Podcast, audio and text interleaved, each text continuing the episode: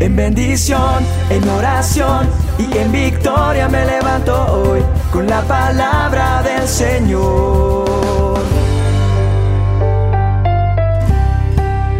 Con William Arana. Nosotros comúnmente asociamos la paciencia con quedarnos quietos, sentarnos ahí y esperar, como que acostarnos y no hacer nada.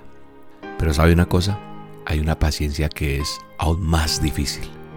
La paciencia que, que no se queda quieta.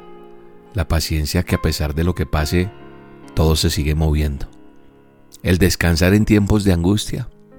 El estar quieto mientras que estás bajo una situación adversa implica una gran fuerza.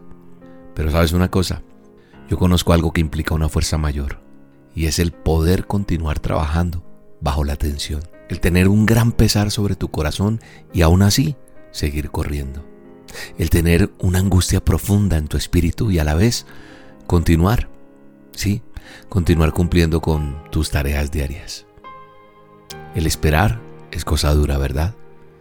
Esperar con buen valor es más difícil aún. Y este tipo de paciencia fue la que aplicó el rey David que está en la palabra de Dios en el manual de instrucciones. Y la actitud que él demostró, la calidad de su fe, fue lo que hizo mover la mano de Dios. Dice el Salmo 41, pacientemente esperé a Jehová, y él se inclinó a mí y oyó mi clamor. ¿Sabes una cosa? El salmista esperó pacientemente. Siguió creyendo Siguió esperando y siguió orando. Según los expertos, esto también es aplicable a Cristo en relación a toda la agonía que experimentó en el huerto y en la cruz. Y la Biblia nos muestra cómo ambos fueron recompensados con la victoria sobre las circunstancias que enfrentaron por actuar con fe, en obediencia a la voluntad de Dios, a pesar de lo que estaban viviendo. Hoy quiero decirte y motivarte con esto, en que hay suficiente poder en Dios para ayudar al más débil y suficiente gracia para ayudar a todos los que en Él confían. O sea que tú y yo calificamos. Esta enseñanza es clara y aplica. Quienes esperan pacientemente en Dios, no esperan en vano. Qué bueno que tú y yo hoy le digamos, Señor, te damos gracias por tu amor, por tu gran misericordia, y gracias porque tu mano no se ha cortado para brindarme ayuda. Esa ayuda que necesito, esa ayuda que muchas veces escapa de mi control. Tú eres mi refugio, tú eres mi fortaleza, tú eres mi pronto auxilio, tú eres mi fuente de esperanza. Por eso te pido que me ayudes a permanecer cerca de ti en obediencia, con paciencia, con esa paciencia que no se queda quieta, sino que a pesar de que me duela, sigo caminando y prosigo a la meta. A pesar de cualquier situación, hasta que tu poder se muestre sobrenaturalmente sobre mi vida. Porque tu palabra muestra que esperar en ti no es en vano. Eso lo creo en el nombre de Jesús. Amén. Espero hayas hecho esta oración conmigo. Y yo sé que Dios escucha la oración del justo porque dice la Biblia que la oración del justo puede mucho.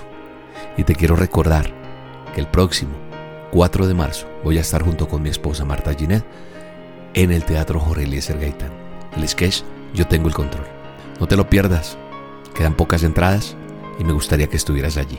Te vas a divertir, es una puesta en escena, una comedia, un sketch bien bello, donde puedes ir en familia, en pareja, solo, sola, no sé, pero ven y diviértete si te gusta la comedia, si te gusta reírte y además un bonus track. Voy a hacer una dosis en vivo ese día. Te invito. Teatro Jorge Eliezer Gaitán, bellísimo lugar, un teatro maravilloso, en Bogotá. 4 de marzo es un sábado a las 8 de la noche. La boletería en las taquillas del teatro o fácil online en tuboleta.com. Buscas Yo tengo el control o William Arana y listo. Ahí consigues las entradas. Te espero, un abrazo y que Dios te bendiga. Dios, espera en Dios, te fortalecerá al esperar, espera en Dios,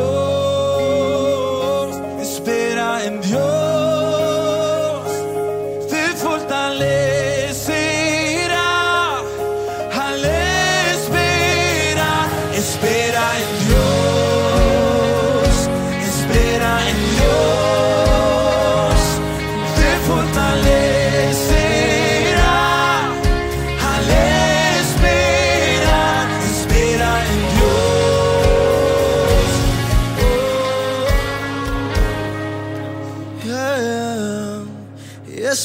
Esperaré en ti, esperaré en ti.